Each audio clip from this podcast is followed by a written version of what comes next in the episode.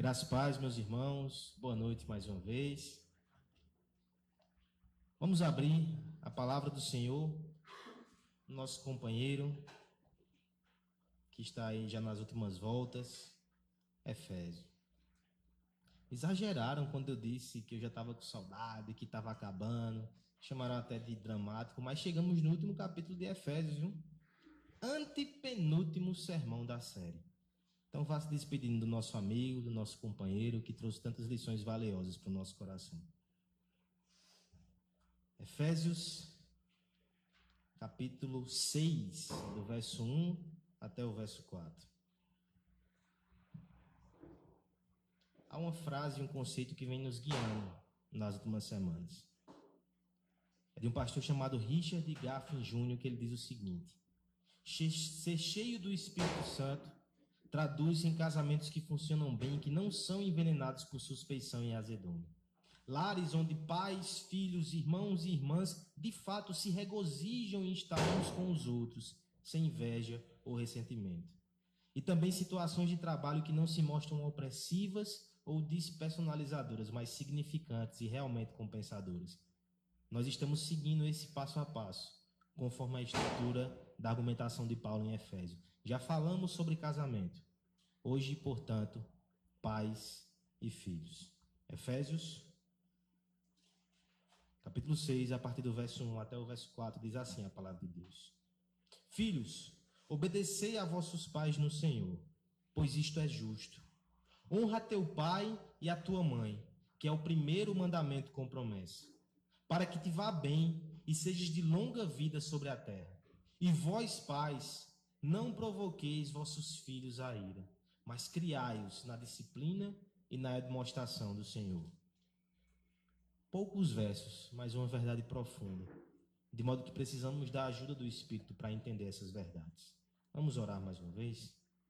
Pai bendito, Pai amado, nós te louvamos e te adoramos, Senhor, pelo privilégio de estarmos oferecendo esse culto a Ti, Senhor. E nesse momento muito especial nós te pedimos dentre tantas coisas maravilhosas que já nos deste, nos dá mais uma, Senhor. Que é a compreensão da tua vontade revelada nesse texto. Que é entender e escutar a, tua voz para nós nessa noite. Que o teu Espírito realize essa obra em nossos corações. Para a tua glória, para a nossa alegria, no nome de Jesus. Amém. Estátuas e cofres, paredes pintadas. Ninguém sabe o que aconteceu. Ela se jogou da janela do quinto andar. Nada fácil de entender. Cuidado para não cantarolar. Essa música bem conhecida, Pais e Filhos, não será o cântico de resposta. Acalma o seu coração. No entanto, ela é uma excelente ilustração. Ela é uma excelente amostragem cultural, com provocação inicial. Essa música fez muito sucesso nos anos 80. E a prova do sucesso é que muitos aqui não nasceram nem nessa década e conhecem essa canção. Mas o autor dela, um músico chamado Renato Russo, certa vez, numa entrevista, ele disse que não entendia porque essa música era tão aclamada nas rodas de violão, fez tanto sucesso e era cantada com tanta empolgação juvenil e tanta alegria, se ela falava de um suicídio. As primeiras frases que eu mencionei aqui, o início da canção é um suicídio. E todos os recortes de cenas e situações ali são todas para explicar o que aconteceu com aquela jovem. A tese central do artista é que, dentre tantos fatores, a relação entre pai e filho foi fundamental para a tragédia que aconteceu com aquela jovem. E nisso, o artista faz coro com a pedagogia e com a psicologia e até com a teologia é fato de que a influência dos pais é muito forte, é muito grande na formação dos filhos. Precisamos reconhecer isso, nem superestimar como pessoas que passam a vida culpando a sua criação e a sua formação pelos seus traumas e problemas, mas não se pode ignorar isso. É realmente muito forte. Mas a pergunta que eu lhe faço é: se a formação dos nossos pais é tão forte na nossa vida, e a nossa relação com o Pai Celestial? Qual é a sua influência na nossa nova vida em Cristo? E se esses dois se enfrentarem na arena do nosso coração, quem vai triunfar? Os problemas e os traumas da nossa criação ou a bênção da reconciliação e da nova criação? Será que a nova criação e a nossa relação com pais e filhos é tão poderosa que supera os traumas e chega ao ponto de influenciar a relação do pai com o filho, do filho com o pai? Essa pergunta nós iremos trabalhar nessa noite. Ela diz respeito ao poder do Evangelho. Ela diz respeito à eficácia do Evangelho em nosso coração e nos nossos relacionamentos. Eu gosto de pensar essa parte final de Efésio como uma série de círculos concêntricos. É como uma pedrinha que você joga numa lagoa e aquela pedrinha ela bate no meio, ela vai fazendo círculos que vão aumentando no seu alcance. No primeiro lugar, atinge o nosso coração e a nossa fé. Mas logo depois ela afeta o nosso relacionamento mais próximo e mais formativo, o casamento. Aqui já há uma teologia, viu? Primeiro elemento mais próximo e formativo da nossa vida é o casamento. Depois, pais e filhos. Esse é o percurso que o apóstolo segue. Nisso aqui já é uma lição muito valiosa. Apesar de todos os anos que você passa sobre a guarda dos seus pais, o momento de mais formação e de influência que você vai receber é do seu cônjuge, porque é algo totalmente diferente. É ali que você é moldado e transformado pelas lutas e pelas alegrias e pela convivência. No entanto, nós já visualizamos o casamento. Agora a hora é de perceber como o evangelho e a redenção afeta pais e filhos e por pais e filhos, eu gostaria de entender a família de uma forma geral, porque ela é afetada por esse relacionamento. Como então o evangelho afeta essa relação? Em primeiro lugar, verso 1 até 3, nós veremos que os filhos devem responder ao evangelho com obediência aos pais. E depois nós veremos que os pais, no verso 4, devem responder ao evangelho criando os filhos para Deus. Nossa exposição, portanto, vai ter o seguinte tema: pais e filhos. Como devemos responder ao evangelho nesta relação? Em primeiro lugar, do verso 1 até o verso 3, nós veremos que os filhos devem responder com obediência aos pais. Vamos fazer a leitura, são três versos somente. Filhos, obedecei a vossos pais no Senhor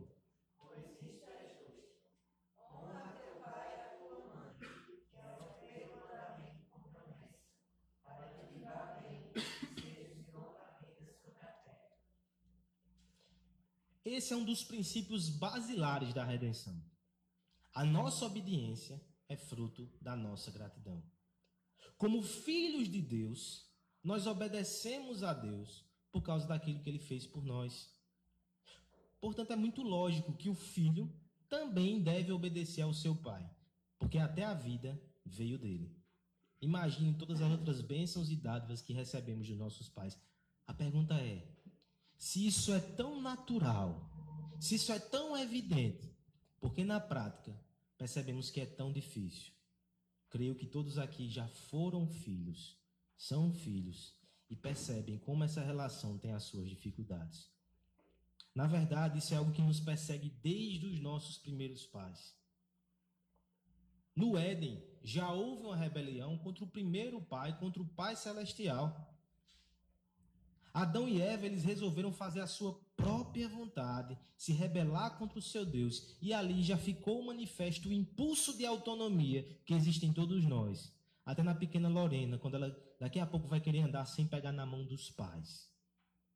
Mal dá os seus passos trôpegos e já quer andar sozinho. Lá vem aquele impulso no nosso coração que nos leva a querer saciar os nossos próprios desejos no tempo, da forma que queremos. E sequer consideramos que os nossos pais são mais sábios e mais aptos para nos orientar no caminho, inevitavelmente, cedo ou tarde, as crianças são colocadas numa roda de colisão com a primeira autoridade que é colocada em sua frente. É os pais. E esse instinto de rebelião, ele se revela no nosso comportamento com toda e qualquer autoridade.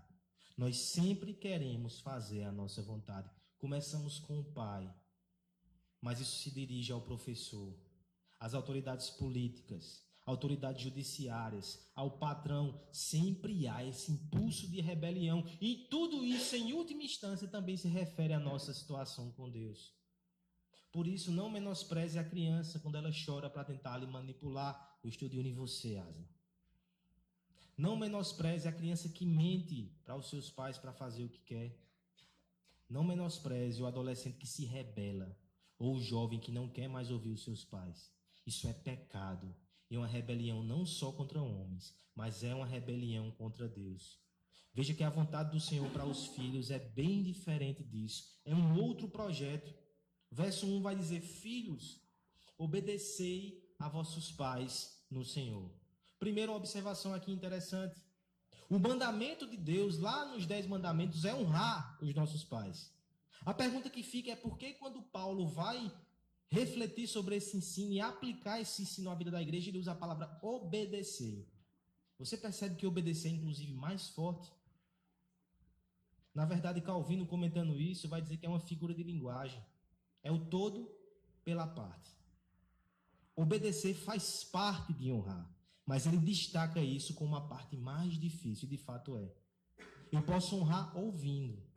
Eu posso honrar respeitando com palavras. Mas o modo mais difícil de honrar é obedecer.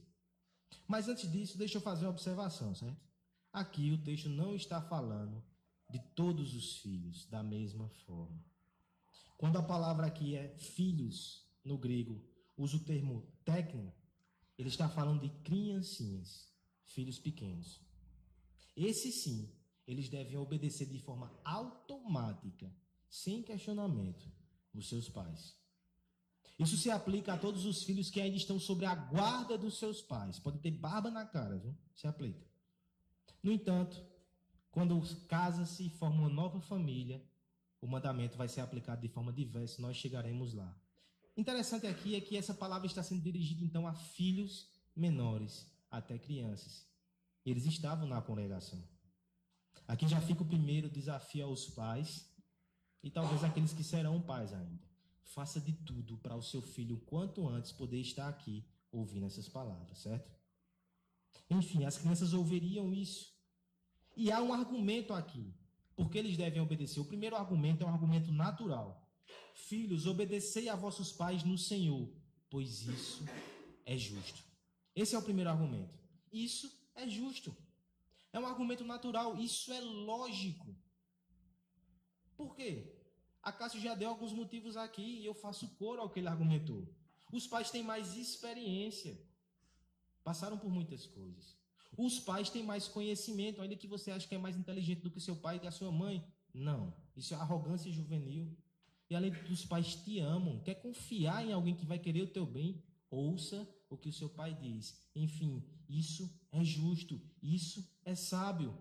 Aqui eu me lembro das palavras de Lutero, que são tão contemporâneas, quando ele dizia assim: Quando reconhecemos que nossos pais estavam corretos, geralmente já temos filhos que acham que estamos errados.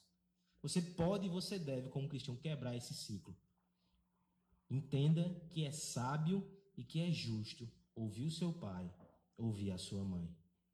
É tão natural isso, que a Bíblia vai dizer que nos últimos tempos, um dos sinais da perversidade crescente, está lá em 2 Timóteo 3, 1, 2, é que os homens serão desobedientes aos pais, junto com blasfemadores, assassinos e ladrões, desobedientes aos pais.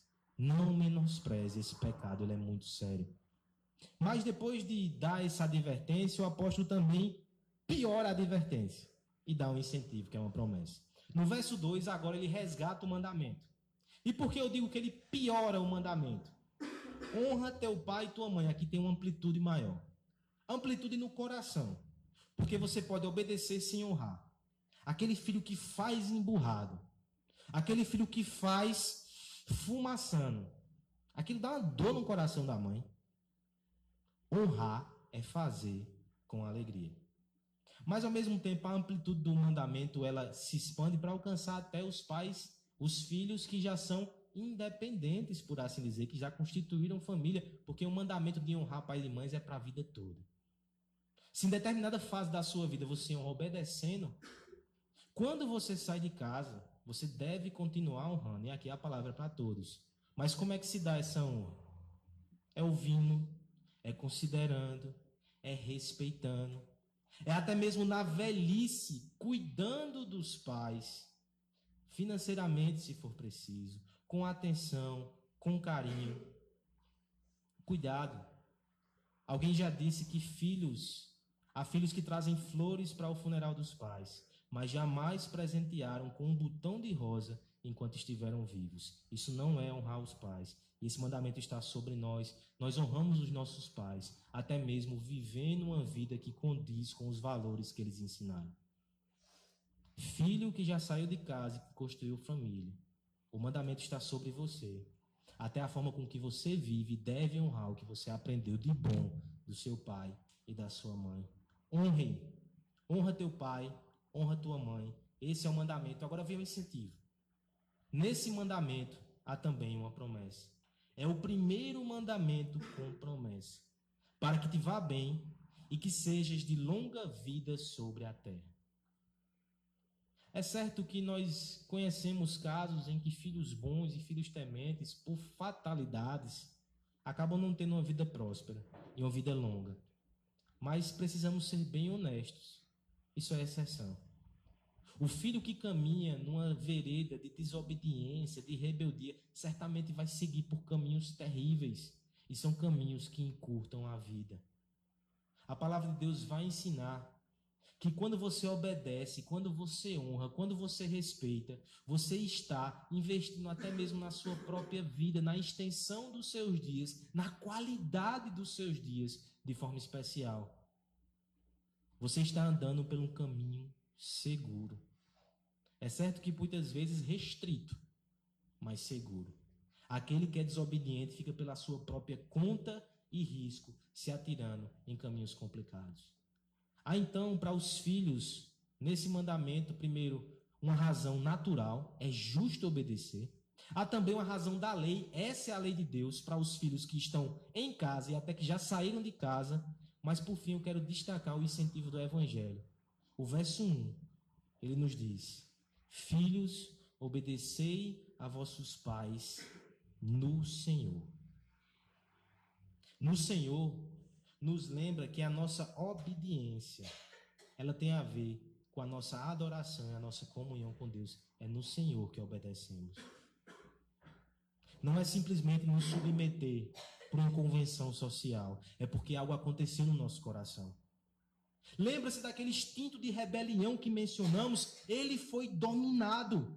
E agora nós temos paz com Deus e voltamos a confiar no Pai Celestial. É por isso que podemos agora olhar com graça para os nossos pais e confiar neles. Porque mesmo que por vezes eles sejam cruzes no nosso caminho, o Pai lá de cima transforma até a cruz em glória. Mesmo quando os pais têm as suas limitações e os seus erros, se estamos em comunhão com o Pai Celestial, ele nos ajuda a andar com fé. No Senhor, também nos lembra que nosso orgulho tem que ser destruído. Nós não podemos andar na vaidade que o mundo acha, achando que sabemos muito bem o nosso caminho, não precisamos ouvir ninguém. E deixa eu falar para você, filho, que deve obedecer aos pais porque está sob o seu governo, aprenda que você sozinho vai para o caminho de morte. Você não é mais inteligente e sábio do que ninguém. O Evangelho nos mostra isso. Sozinhos iríamos perecer, mas o Pai nos salvou. Portanto, humildade. Filhos que já casaram. Por mais que você tenha convicções fortes e saiba onde quer chegar, existem pessoas que, quando abrirem a boca, você tem que parar, você tem que ouvir, você tem que considerar sempre. Sua esposa, seu marido, seu pai e sua mãe. Você pode ter 80 anos. Quando eles falarem, você tem que ouvir. Nem sempre aceitar, nem sempre seguir, mas sempre considerar e sempre respeitar. O Evangelho nos ensina que nós não somos tão brilhantes assim. Não somos as pessoas mais sábias do mundo. Todos nós ainda padecemos em ignorância. Então, ouça. Tenha o seu coração aberto para ouvir. Isso honra ao Senhor. Lembre, você está fazendo para Cristo.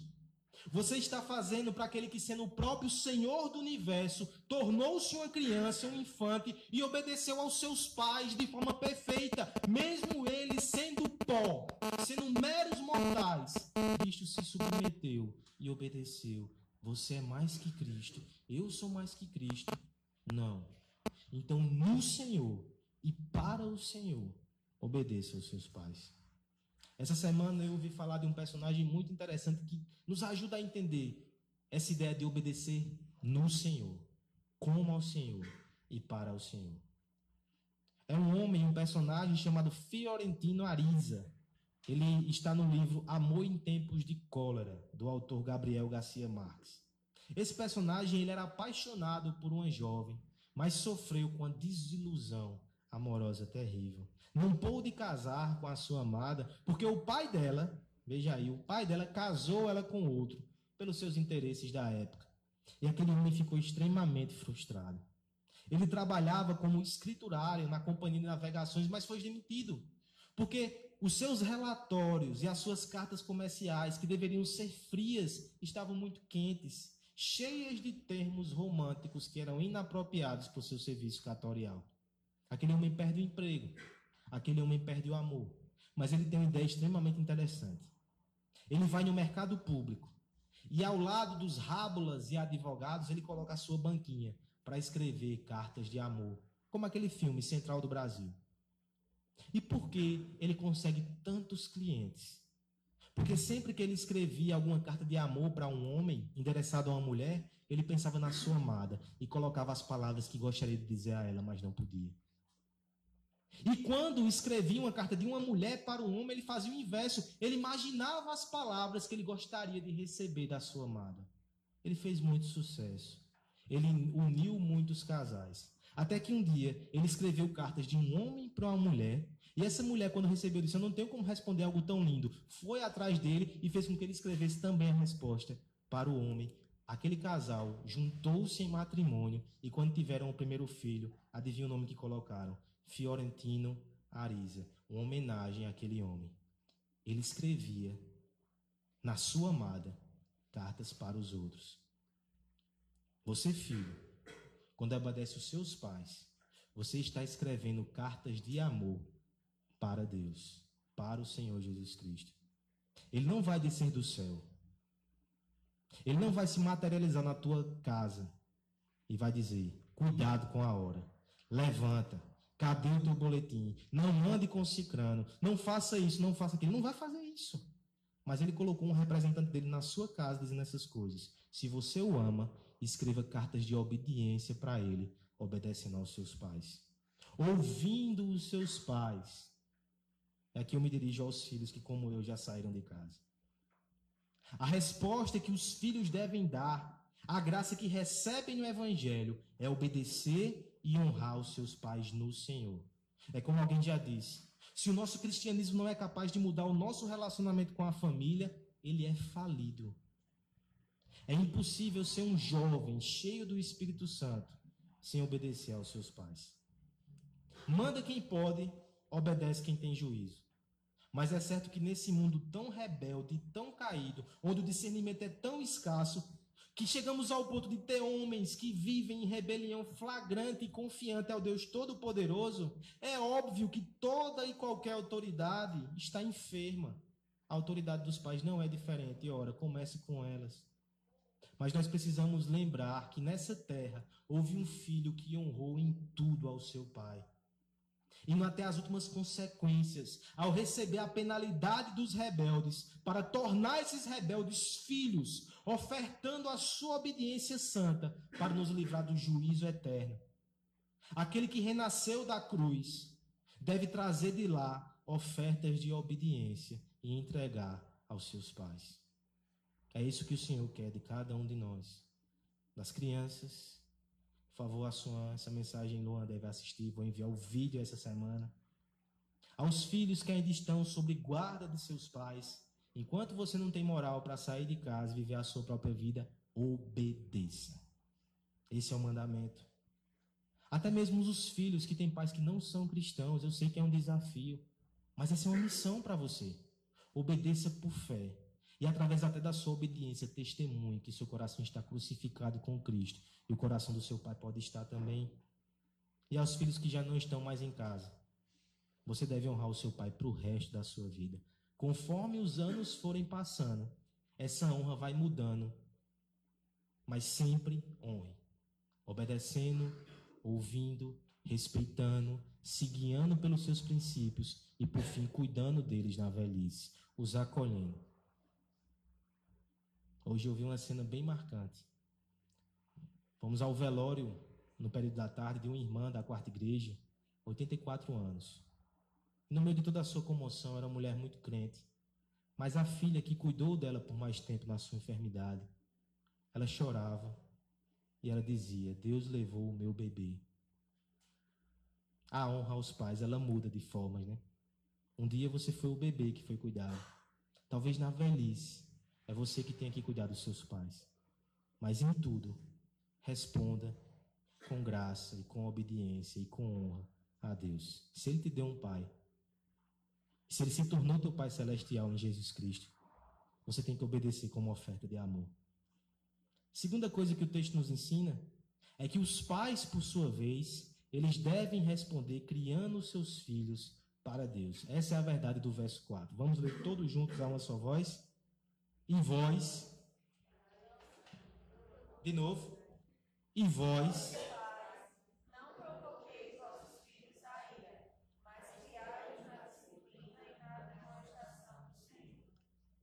Me permitam falar agora da fina ironia da palavra de Deus. Por exemplo, quando você pensa em marido e mulher, mulher seja submissa, mas homem, morra por ela. Olha como esses papéis estão entrameados, nenhum pode ficar livre demais para se beneficiar de forma egoísta. Aqui você consegue enxergar isso também nesse verso. Se os filhos devem obedecer os pais, os pais, por suas vezes, não estão simplesmente livres para fazer o que querem ao seu bel prazer, não. Os pais também obedecem ao seu Pai Celestial. E o que o pai requer dele é que eles criem os filhos para Deus. Por muitas razões, os pais não fazem isso. Primeiro, que há pais que não têm nem o temor de Deus no coração. Esses pais não criarão para Deus. Mas até mesmo dentro da igreja, nós temos posturas que violam esse mandamento e que parecem muito antagônicas, mas no fim é a mesma coisa: egoísmo. Deixa eu explicar. No extremo, você tem pais que são autoritários, que sufocam a individualidade do filho, que inventam regras minuciosas e querem que o filho seja a sua imagem. No fim, isso é egoísmo. Ele sequer percebe que existe outro ser humano ali, que foi feito por Deus, que tem uma imagem que revela o próprio Deus de forma própria. Isso é egoísmo. O pai é autoritário. No outro extremo, nós temos pais omissos que não se comprometem, que não disciplinam, que não orientam, que lavam as suas mãos. No fim, isso é egoísmo também. Eles amam o seu conforto. Eles não querem o trabalho, eles não querem um conflito, eles deixam os filhos sozinhos na tarefa de descobrir quem são e como devem andar. No fim, tudo é egoísmo. Mas a boa notícia é que o Evangelho também rompe esse ciclo de egoísmo. Essa ideia de jogar filhos no mundo e deixar que eles vivam como querem. Ou essa ideia de ter os filhos para o seu prazer, para o seu benefício. A Bíblia vai nos mostrar aqui a vontade de Deus e ela é muito diferente disso. Primeiro, nós temos um aspecto negativo. E vós, pais, não provoqueis os vossos filhos a ira. Esse aspecto negativo já é um choque naquela cultura. Porque no Império Romano existia algo chamado de pater potestas. Algo assim. Os, os rapazes do direito que viram há menos tempo podem me corrigir depois. Mas esse poder pátrio, ele era tão forte no Império Romano que o pai poderia dispor dos seus filhos para fins de vida ou morte. Poderiam casá-los sem consentimento, divorciá-los, escravizá-los, vendê-los rejeitá-los na infância, e eles faziam isso quando tinham alguma deficiência, ou simplesmente quando eram mulheres, prendê-los e até mesmo matá-los. É nesse cenário, é nessa cultura que o Senhor manda esse mandamento na pena de Paulo: Pais, não provoqueis os vossos filhos a ira. Provocar a ira aqui não é qualquer aborrecimento, não. É fazer coisas injustas procedimentos que sejam perversos, que sem razão bíblica acabem afetando o coração do seu filho de forma negativa, ou seja, não abuse da sua autoridade, não os machuque sem necessidade, não vá além daquilo que é necessário. Eu gosto de relacionar esse conceito com Colossenses 3:21, que é um texto paralelo que vai dizer: "Pais, não irritem os seus filhos para que não desanimem". Esse conceito é interessante. Porque quando é que pais desanimam os filhos?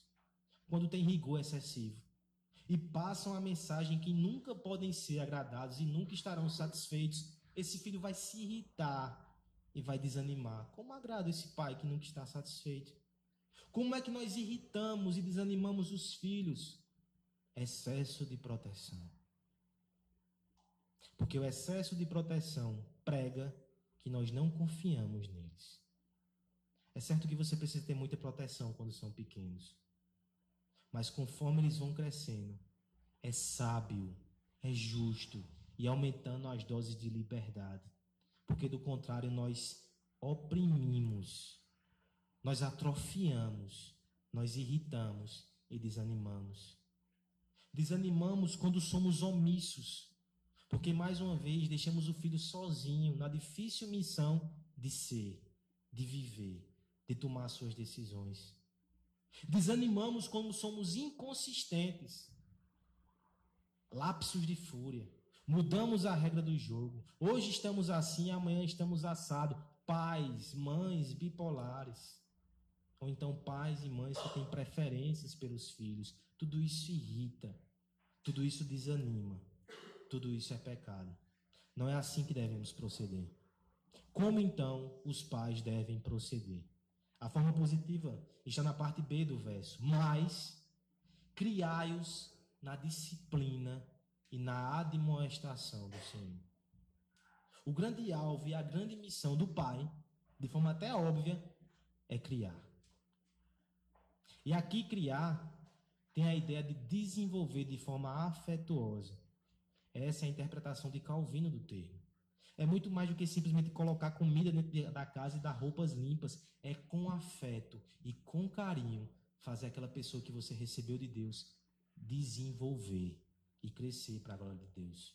Como fazemos isso? O Senhor não te deixa às escuras. É certo que cada família vai descobrir como aplica certos preceitos. É certo que até mesmo dentro de casa os filhos são diferentes, mas veja que é um padrão para nós e um norte muito claro aqui. Como criamos? Criamos na disciplina e na admoestação do Senhor. Disciplina vem de padeia, que origina a nossa palavra, o pedagogo. Disciplina não é só chinelo, não é só puxão de orelha, não é só a vara. Pode ser. Mas muitas vezes nós esquecemos que disciplina tem dois aspectos: o aspecto formativo e o aspecto corretivo. Disciplina, na verdade, é treinamento. Você deve treinar o seu filho. Esse é o primeiro termo. E o segundo termo, na admoestação, nós temos aqui noetésia. Noetésia é colocando as palavras e os conceitos de pé na cabeça dele. A tradução mais literal possível.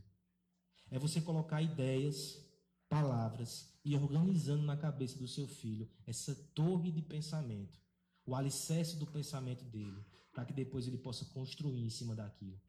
Esses dois conceitos são muito interessantes porque eles se complementam. Por um lado, você tem que treinar o seu filho, mas não sem explicar a verdade de Deus a ele. É certo que quando ela é criança, você diz sim e não. Mas conforme ele vai crescendo, você precisa dizer por que sim, por que não. É a paideia junto com a admoestação. É treinar e é ensinar. Ao mesmo tempo, é interessante unir os dois conceitos, porque ensinar pode nos passar a ideia que aqui é um treinamento somente teórico. Eu vou sentar com meu filho e vou explicar as coisas. Existe coisa mais enfadonha do que um pai que só fala, uma mãe que só fala, só fala, só fala. Mas esse não é o padrão bíblico. Você fala e você treina.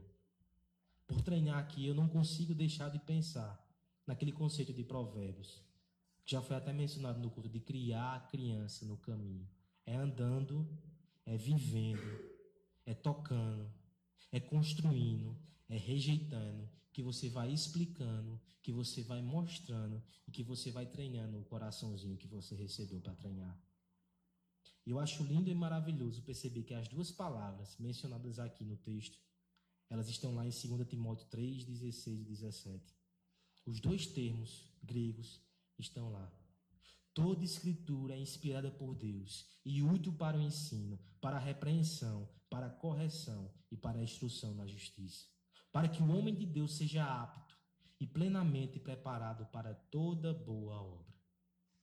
Isso tudo nós fazemos ensinando, treinando com a palavra de Deus, motivados pelo Evangelho, porque o texto vai dizer: Pais, não provoqueis vossos filhos a ira, mas criai-o na disciplina e dai a demonstração do Senhor. Você entende que, como Deus é o seu Pai, você recebe a missão de espelhar e demonstrar quem é o Pai na vida das crianças. Maternidade, paternidade é uma missão. Se nós fomos deixados no mundo para fazer discípulos, quem são os primeiros e os mais intensos discípulos, senão os nossos filhos? O melhor discipulado é aquele que acontece no dia a dia. Na igreja, no evangelismo, você não vai ter condição de fazer de forma tão intensa como você tem a condição de fazer com o seu filho. Essa perspectiva deve fazer você criar situações Aproveitar melhor o tempo com os seus filhos, porque aquilo é uma missão. Você precisa treiná-lo, você precisa aplicar a palavra de Deus, você precisa ensinar a palavra de Deus a ele, porque essa missão é árdua. Mas nós temos a ferramenta que é a palavra. Aplique o evangelho da redenção no coração do seu filho. Dê padrões a ele. Não os seus padrões, não o padrão da cultura, mas o padrão da palavra de Deus. Não deixe ele sozinho no escuro. Ensine o que é certo e o que é errado à luz da palavra de Deus. Até mesmo para que ele entenda o evangelho. Certa vez alguém disse que se nós tratamos desde a infância os nossos filhos como deuses, quando forem adultos e puderem agir sozinhos, eles serão demônios. Precisamos tratar os nossos filhos como pecadores que precisam da redenção. Porque só assim eles entenderão o Evangelho. Letícia leu essa semana e enviou para mim algo muito profundo e maravilhoso. É um trecho de Ted Tripp, onde ele diz assim: Quando você deixa de expor o padrão divino para os seus filhos, você rouba deles a misericórdia do Evangelho. Crianças que não sabem que são pecadores, que acham que são bonzinhos e que cumprem o padrão de Deus, nunca elas vão sentir a real necessidade de um Salvador. No fim, você achou que fazia o bem tratando ele como um anjinho, mas você deixou de ensinar ele a anelar pelo Salvador Jesus Cristo. Você tirou o Cristo dele. Essa é uma responsabilidade para os pais e para tantos outros que ainda não são. Desde o início, que possamos ensinar os nossos filhos sobre a lei de Deus, sobre quem é Deus, sobre o seu pecado e de maneira muito especial sobre o Evangelho. Deixa eu ser mais prático aqui. É tentador para os pais. E eu sei que essa tentação daqui a pouco bate a nossa porta também. Só reclamar, só repreender, só mostrar como os filhos estão errados. Mas, por favor, nunca esqueça. Você tem uma oportunidade de pregar o Evangelho a eles todos os dias. Quando você mostra que eles erraram, mas quando você oferece perdão, graça e prega o evangelho. Talvez os anos passem, eles saiam de casa e você não possa mais fazer isso. Você tem feito isso hoje. Você tem pregado mensagens de graça, de misericórdia e de esperança para o coração deles. Os nossos filhos, eles precisam da graça, assim como eles precisam da lei do Senhor. Pregue lei, pregue evangelho, pregue a palavra na sua casa. Há um texto na sua, no seu informativo que é muito interessante, que ilustra como é importante ter a Bíblia no nosso lar como central. Diz assim: o mero fato de pais e filhos se reunirem toda manhã e à noite para ler a Bíblia e orar é um grandioso evento nos anais da vida doméstica. É esculpido o nome de Deus sobre a verga da porta. É estabelecido o altar de Deus. A habitação fica marcada como casa de oração. E aqui o texto continua que não houve espaço. A religião passa a ser parte substantiva e proeminente do plano doméstico. O dia é fechado e aberto em nome do Senhor. Desde o alvorecer até o mais tenro da razão, cada pequenininho cresce com o sentimento de que Deus tem que ser honrado em tudo, que nenhum empreendimento da vida pode ocorrer sem ele, e que o trabalho, o estudo ou o dia ficaria ao desabrigo, desorientado e até mesmo profano se não fosse pela consagração que é feita a Deus todos os dias. Que oportunidade nós, pais, temos ensinar a verdadeira religião todos os dias a nossas crianças. E quanto mais entendemos o que Deus fez por nós, mais nós iremos querer que eles entendam também. E mais vamos nos engajar nessa missão. Eu me lembro de uma ilustração de Douglas Wilson no livro Futuros Homens, onde ele fala de um homem muito rico, proprietário de muitas terras, mas que levava os seus filhos pequenos para plantar. E alguém olhou aquele ato e fez: não faz sentido. Essas crianças têm pessoas que vão plantar para eles. Ele dizia: Eu não planto sementes, eu planto homens. Eu estou ensinando eles como plantar, como colher, como trabalhar. Eu estou discipulando. Nesses dias eu ouvi também um relato nas redes sociais que me lembrou essa cena. Sim, existem coisas na rede social que não são somente ódios. Um homem falando sobre o seu avô e como ele lembrava que certa vez, quando era criança, foi com seu avô para o campo, ele espalhou as sementes, ele colocou lá, ele olhou para ele e disse: Filho, o que poderíamos fazer, nós já fizemos, agora é com Deus. A gente ora e espera que ele mande chuva do céu. E aquele homem disse: Naquele dia, eu aprendi de uma forma prática o que é depender de Deus e o que é trabalhar e fazer a nossa parte. Alguns dias depois, ainda na casa do meu avô, ele me levou mais uma vez e de repente nós percebemos germinando aquelas sementes. O Senhor tinha mandado chuva. E meu avô tirou o chapéu da cabeça, colocou no peito, se ajoelhou, fez uma oração de gratidão a Deus. Ali ele me ensinou também a agradecer, a ser reverente a Deus. Nós temos discípulos. Pais, essa é uma missão única. Eu me lembro mais uma vez aqui da irmã Vilma, no seu sepultamento hoje. No meio de toda a comoção com a morte daquela senhora, uma coisa era unânime na boca dos filhos. Como ela os ensinou a ir para a igreja. Ela levava a família toda. E mesmo idosa, ela lutava para ir para a igreja. Sua filha mais velha disse, ela estava internada e quando era domingo ela dizia, já preparou a minha roupa? O seu genro disse: Faz 20 anos que eu convivo com ela. 25 anos.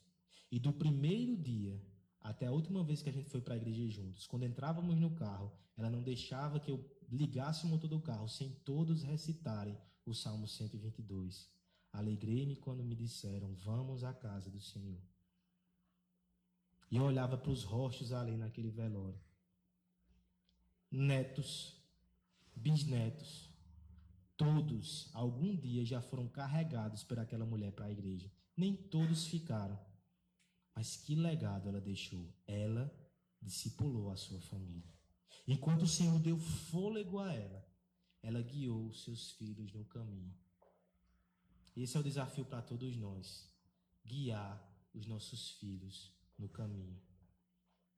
Porque é no caminho que os nossos pés, desde os primeiros passinhos, eles aprendem a desviar das valas e fugir das armadilhas. É no caminho que os nossos olhos aprendem a avistar a esperança. E mesmo quando forem velhos e que a vista comece a faltar, o coração ainda lembrará o que ouviu, sentiu e tocou junto com os pais. É no caminho que a fé cria raiz no nosso coração. É no caminho que os nossos ouvidos são treinados a amar a boa nova e o nosso nariz é treinado a ansiar pelo aroma de Cristo. É no caminho que as mãos são dadas. É no caminho que os abraços afastam o medo. É no caminho que a boca ensina a verdade, que une pais e filhos daqui até a eternidade. Porque Cristo é o caminho. E é no caminho que a gente ensina Jesus Cristo para os nossos pequeninos. É no caminho que fazemos isso. Essa é a sua missão, Pai. Considerando isso, eu gostaria que você repensasse na sua rotina, na sua prioridade. O que é que você precisa fazer? O que é que você precisa deixar de fazer para ter mais tempo para ensinar os seus filhos sobre Jesus Cristo? Não perde a oportunidade, o tempo passa tão rápido. Vocês que são solteiros ainda, ou que são casados e não têm filhos ainda, vamos começar a orar por isso. Vamos começar a se planejar. Vamos começar a preparar-se para essa missão. Lendo, orando, observando. Talvez você não tenha outra missão mais sublime do que essa. Receber de Deus uma alminha e devolver para Deus essa alminha. É certo que essa obra é grande demais para cada um de nós. É por isso que devemos orar ao nosso Deus. A gente planta a semente, a gente dobra o joelho e espera que Deus mande a chuva do céu. A redenção afeta as nossas famílias, meus irmãos. E diante disso, pais e filhos que somos ou que seremos aqui, algumas últimas considerações para nós. Nós precisamos enxergar a família como adoração a Deus. Quer agradar a Deus? Viva a vida familiar de acordo com a palavra de Deus.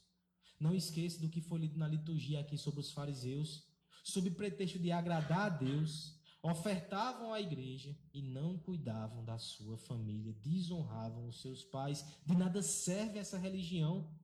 Pode ser o culto mais fervoroso ou mais conservador e todo na sua liturgia correta mas não vai trazer alegria ao seu coração se não for acompanhado do culto no lar, onde você insere a piedade e a adoração no meio da sua família, onde você incute a eternidade na atmosfera da sua casa. Esse culto não vai agradar ao Senhor se você desrespeita e desonra os seus pais, se você esquece dos seus pais, se você não os visita mais, se você não os respeita mais. Jovens, todo o seu serviço com entusiasmo, todo o seu zelo pela casa do Senhor, toda a sua entrega de tempo também terá pouca valia se o Deus que é servido não perceber a mesma entrega naquele que ele colocou como representante dentro de casa. Você precisa se entregar também dentro de casa.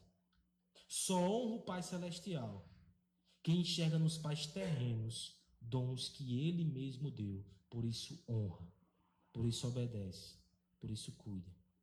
Vida familiar, meus irmãos, é adoração, é obediência a Deus. Em segundo lugar, a vida familiar também é uma escola para nós. Na família, nós aprendemos muitas coisas. Por exemplo, quando somos pais, nós aprendemos de uma forma fantástica como Deus é o nosso Pai. Coisas e experiências que a gente não viveu antes e você começa a enxergar com mais profundidade aquilo que Deus faz por você. Quando somos filhos, também aprendemos a depender, a andar pela fé, a obedecer, mesmo sem compreender o que fazemos. Mas por vezes, essa escola tem sido alvo de ensinos terríveis e errados. Porque, por exemplo, os pais, quando protegem os filhos, são zelosos e tementes, eles ensinam os filhos a obedecer a Deus e a confiar nele. Confiar na sua proteção e na sua providência, mas da mesma forma, os pais que são super protetores, por suas vezes, ensinam incredulidade e ansiedade ao coração dos seus filhos, porque os ensinam sem querer a desconfiar da bondade de Deus e a confiar somente em si mesmo. O que é que você tem ensinado aos seus filhos? Filhos que respeitam e honram os pais, eles estão ensinando o seu próprio coração e os outros a serem tementes. Mas aqueles filhos que são rebeldes, eles estão ensinando autonomia, vaidade e orgulho. O que é que você tem ensinado? O que é que você tem aprendido na escola da família? Filho, ensine o seu coração a ser um bom filho para Deus, a cada obediência, cada decisão, considerando os ensinos do seu pai, a cada carinho afetuoso que você dá. Pais, Aprenda com Deus a ser um pai e ensine um pouco de quem Ele é, mesmo que o mundo seja mau, mesmo que o mundo seja frio e hostil. A lição mais maravilhosa que seu filho pode ter da bondade de Deus é uma família que o ama, que cuida e que protege, um ambiente seguro onde ele pode florescer como ser criado à imagem de Deus. Essa é a sua tarefa, Pai. Devemos encarar a família, em terceiro lugar, como missão. Porque sempre que Deus entrega crianças em uma casa, é dada largada na grande missão de discipular esse pequeno coração na adoração e no serviço ao Redentor. Na verdade, mesmo antes de chegar, a missão já começou. Guilherme, Rodrigo, Letícias. A missão já começou. Portanto, encher a casa de filhos e encher esses filhos com o Evangelho é contribuir com a expansão do reino de Deus, espalhando luz nesse mundo de trevas. Eu sei que às vezes a gente pensa, e aqui eu também me dirijo àqueles que não têm filhos ainda. Esse mundo está muito ruim, esse mundo está muito mal. É por isso que ele precisa de asma. É por isso que ele precisa de Tel. Para serem crianças que espalham a luz do Evangelho nesse mundo. Esse mundo está precisando de filhos de crente. Assuma essa missão para você. Como nós andamos na contramão disso quando, por exemplo, Deus nos dá filhos e por causa dos filhos nós esfriamos no serviço e nos afastamos da igreja. Palavra para nós que estamos nessa bendita espera. Deus está dando mais um missionário para você. Você deveria se envolver mais do que nunca. Agora tem um pequeno profeta no berçário. Crianças vão ouvir sobre Cristo. Prepare-o. Não se afaste. Una-se ainda mais nessa missão. Filhos, é uma missão. De igual modo, para os filhos também é uma missão desafiadora. Porque talvez o seu pai nem cristão seja. E obedecendo, você tem que pregar para ele que você não é mais o mesmo. Que você é diferente dos outros filhos. Que você o honra, mesmo que ele te desonre. Que você o obedece, mesmo que ele te machuca. Que você o ama, mesmo que ele seja frio e que ele seja ausente. Por quê? Porque Cristo fez uma obra tão maravilhosa no seu coração que você é capaz de amar sem ser amado, perdoar sem ser perdoado, porque você já foi perdoado por Cristo, filho. Talvez seja tempo de você encarar o seu pai, que ainda não é crente, como uma grande missão que Deus te deu nessa fase. Encare assim os sofrimentos e as dificuldades. Família é também missão. Mas por fim, família é salvação. Não, a sua família não te salva. Ela pode te ajudar muito. Mas o que salva é fazer parte da família de Deus. Se algum de nós aqui ele não faz parte dessa família, que saibamos que o Pai está de mãos abertas para nos adotar em Jesus Cristo. O poeta estava certo. A influência da família é muito grande. Mas mais do que a influência dos pais terrenos, nós temos a influência do Pai Celestial no nosso coração, que nos ensina a amar. Ensina os filhos a obedecer. E ensina os pais a criar os seus filhos para Deus. E aqueles que ainda não estão em Cristo. Mais uma vez, ouça o que o poeta diz. Porque ele nos ensina que é preciso amar as pessoas como se não houvesse amanhã. Mas acima de tudo, é preciso amar o nosso Deus como se não houvesse amanhã. Triste fim terão aqueles que não fizerem parte da família de Deus. Mas a família de Deus ainda aceita pecadores, ainda aceitam filhos pródigos. Vamos cantar uma canção que fala sobre isso.